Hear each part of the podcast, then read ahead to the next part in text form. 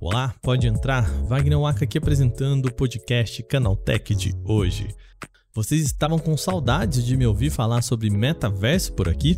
Pois bem, o novo documento da GDC, maior evento para desenvolvedores de jogos do mundo, tentou entender o que pensam as pessoas que fazem jogos sobre diversos temas.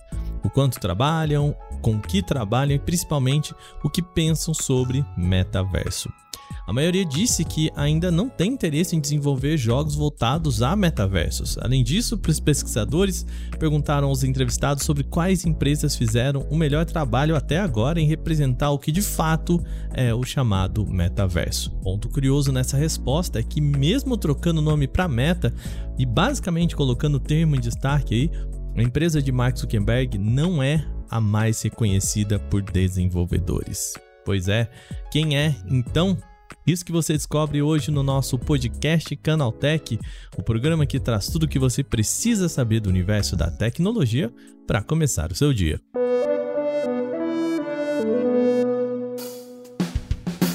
Olá, seja bem-vindo e bem-vinda ao podcast Canaltech, o programa diário que atualiza você das discussões mais relevantes do mundo da tecnologia.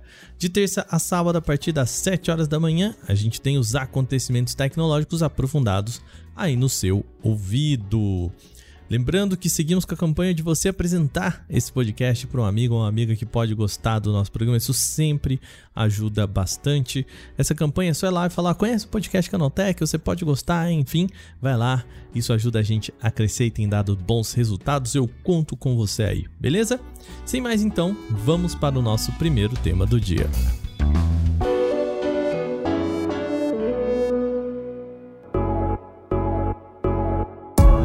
Programa de hoje vai ser sobre games, ou melhor, vai ser sobre metaverso, ou melhor ainda, sobre a junção das duas coisas.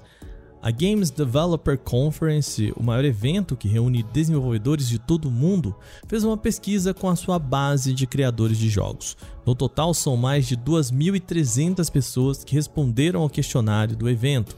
A margem de erro do estudo é de 3 pontos percentuais para mais ou para menos. No espaço amostral, 39% dos respondentes disseram que fazem parte de um estúdio independente, ou seja, a gente tem uma maioria de pessoas que trabalham para estúdio indie. 23%, aproximadamente um quarto das pessoas aqui, dizem que trabalham para empresas de jogos AAA, ou seja, grandes publicadoras. O ponto que nos leva ao título desse programa é sobre metaverso. O estudo pergunta para os desenvolvedores qual companhia ou plataforma é a que melhor entrega a promessa de metaverso. Embora traga meta no nome e tenha mudado inclusive o foco nisso, a empresa de Mark Zuckerberg não é a mais lembrada nesta pergunta. A maioria dos respondentes, na verdade, acredita que nem há uma empresa que tenha chegado lá e nem vai chegar, mas vamos nos ater por enquanto a quem escolheu uma empresa para dizer aqui. 15% das pessoas apontaram que a Epic Game com Fortnite é a que consegue chegar mais perto do que se entende por metaverso. Em segundo lugar, aí sim, aparece a Meta com o seu Horizon Worlds em 7% de votação, junto ali a Minecraft da Microsoft também com 7%. Veja bem, Epic Games tem o dobro de votação da Meta e Minecraft da Microsoft empata ainda com Horizon Worlds aí da Meta.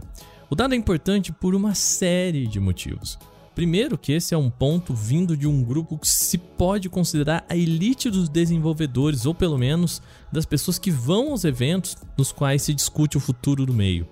Em segundo lugar, o setor de games é atualmente um dos pontos de vanguarda da indústria da tecnologia, sobretudo ao que tange ambientes 3D. Se tem um setor que sabe como fazer um lugar bonito, realista e imersivo, provavelmente esse setor é o de videogames. Por fim, também esse dado mostra não só que a ideia de metaverso ainda é fraca e tem pouca atração entre desenvolvedores, mas também não é tendência. 45% dos respondentes disseram acreditar que nenhuma empresa vai sequer conseguir chegar em algum momento perto do que se propõe o conceito de metaverso, ou seja, nem para o futuro acreditam que isso vai acontecer. E mais que isso, segundo o documento da GDC, essa falta de crença de que as empresas vão chegar lá, ou seja, o número de pessoas escolheu que nenhuma empresa nessa pergunta vai chegar ao que se pensa sobre metaverso, esse número cresceu 33% no comparativo com o ano passado. Novamente, isso sugere não só a falta de interesse no que se tem mostrado em termos de metaverso para a indústria de games, bem como nada em um futuro próximo mostra que isso vai mudar.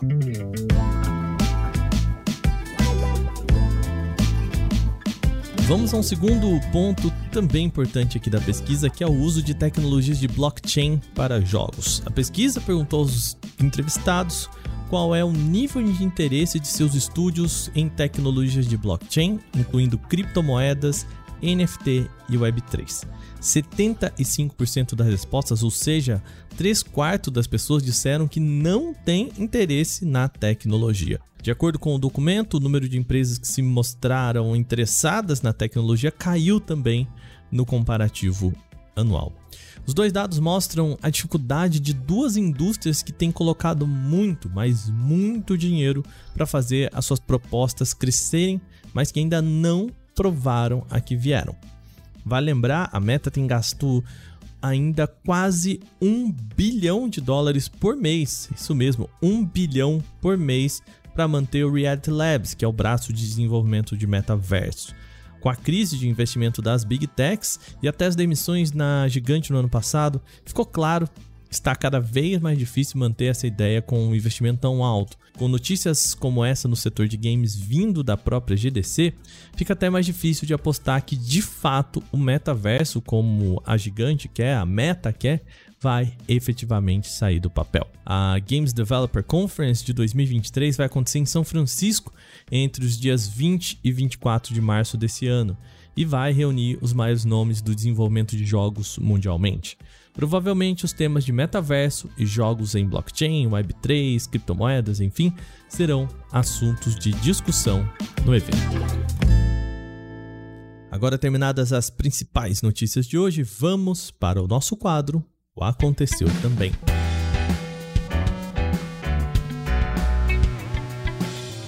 O Aconteceu também é o quadro em que a gente fala das notícias também relevantes, mas que não geram uma discussão maior. O Instagram vai ganhar um novo modo silencioso. A ideia é interromper o envio de notificações para ajudar a concentração do usuário. Além disso, também muda o status do usuário e envia respostas automáticas para quem mandar mensagens diretas. A pessoa deve configurar uma hora de início e outra de término, e o aplicativo vai cuidar do restante sozinho. Esse recurso parece ser muito útil para quem não deseja ser incomodado com mensagens diretas, curtidas e até comentários em posts do perfil pessoal durante o trabalho. Também pode ser utilizado por marcas e criadores que têm na rede social o seu ganha-pão evitando alertas durante os momentos de descanso ou mesmo em reuniões. O Instagram também deve ter melhor controle parental. A novidade é que as palavras ocultas também passam a afetar o algoritmo de recomendação do Instagram. Isso significa que a pessoa pode bloquear conteúdos considerados nocivos para si, como dietas ou drogas, ou impedir o acesso a temáticas adultas para adolescentes, como sexo, doenças, violência, enfim, outros temas. As ferramentas já devem estar disponíveis para todos os usuários desde essa quinta-feira, dia 19. Uma nova exposição de dados da plataforma de e-mail marketing no MailChimp levou ao comprometimento de informações de 133 clientes. O vazamento aconteceu após um golpe de engenharia social que é realizado por cybercriminosos contra trabalhadores da empresa e que acabou expondo as credenciais de acesso a ferramentas internas. Por sua vez, também ajudou a chegar aos dados de usuários. Além de funcionários internos, o MailChimp também fala em ataques de engenharia social contra terceirizados.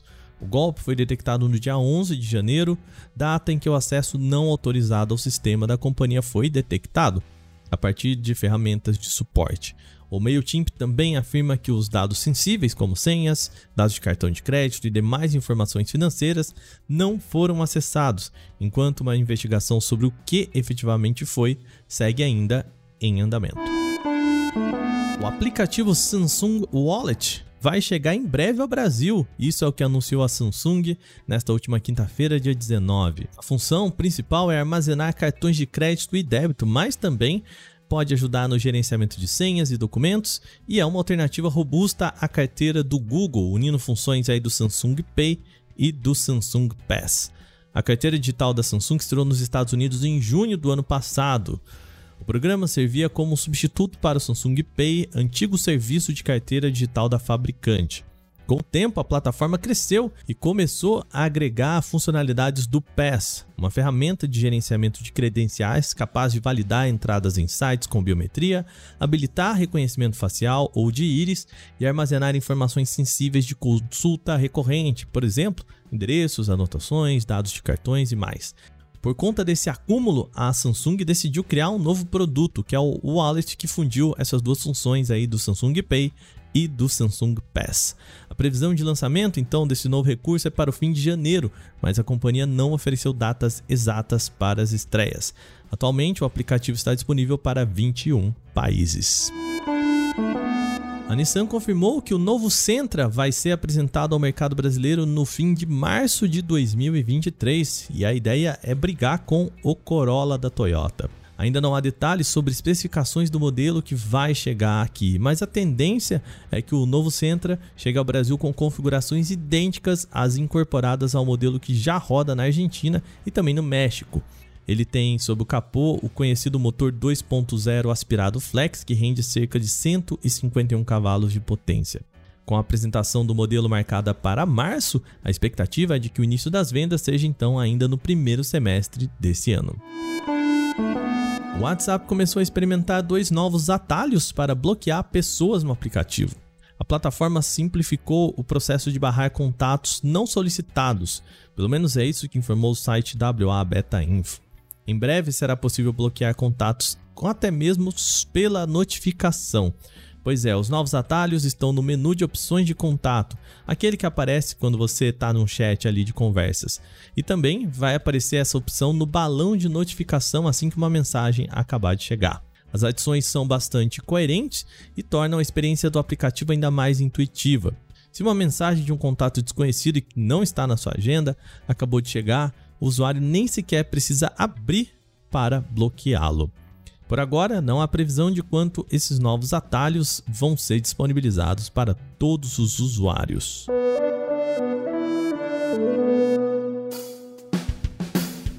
Bom, e com essas notícias, o nosso podcast Canaltech vai chegando ao fim. Não se esqueça aí de deixar uma avaliação em seu agregador de podcasts e também seguir a gente em todas as redes sociais aí, todas as plataformas que você usa. Sempre bom lembrar também que os dias da publicação do nosso programa são de terça a sábado, sempre com episódio novo logo de manhã, às 7 horas para acompanhar o seu café.